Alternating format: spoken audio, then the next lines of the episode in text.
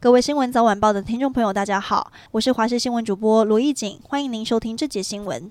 持续关注台风动态。今天下午，气象局公布玛娃台风降为中台等级，但在靠近台湾过程中，不排除再增强为强台。另外，也预测两个时间点受到台风影响，最快这周日就会下雨。下周一距离台湾最近，台风会不会北转？下周一也是关键。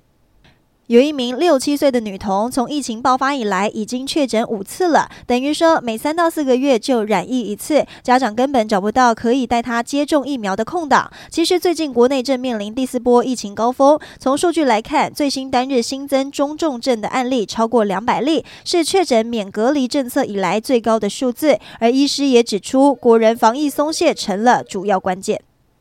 二零二四总统大选，新北市长侯友宜对上副总统赖清德。如今约二十年前，赖委员质询侯局长的历史画面，在网络上引发讨论。侯友宜周三下午再度前往国民党中央为立委参选人加油。另外，侯友宜星期六也将南下高雄举办两场见面会，而刚好前高雄市长韩国瑜当天也会到高雄帮立委参选人站台。外界关注两人是否能同台合体。食药署昨天在边境验出一批美国进口玉米，有俗称的呕吐毒素超标，这也是首度在进口玉米中验出超标。医师示警，被呕吐毒素污染的食品，从外观上看不出异状，就算高温烹调也杀不死呕吐毒素。建议民众食物不要买过量，吃不完也要放冰箱冷藏。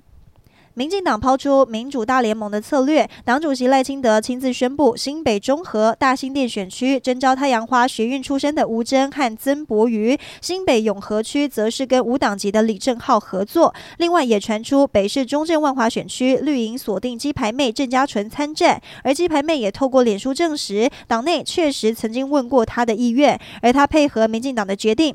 另外网球好手卢彦勋也出席民进党中执会，被问到会列入民进党党不分区名单内吗？卢彦勋回应自己没有预设立场。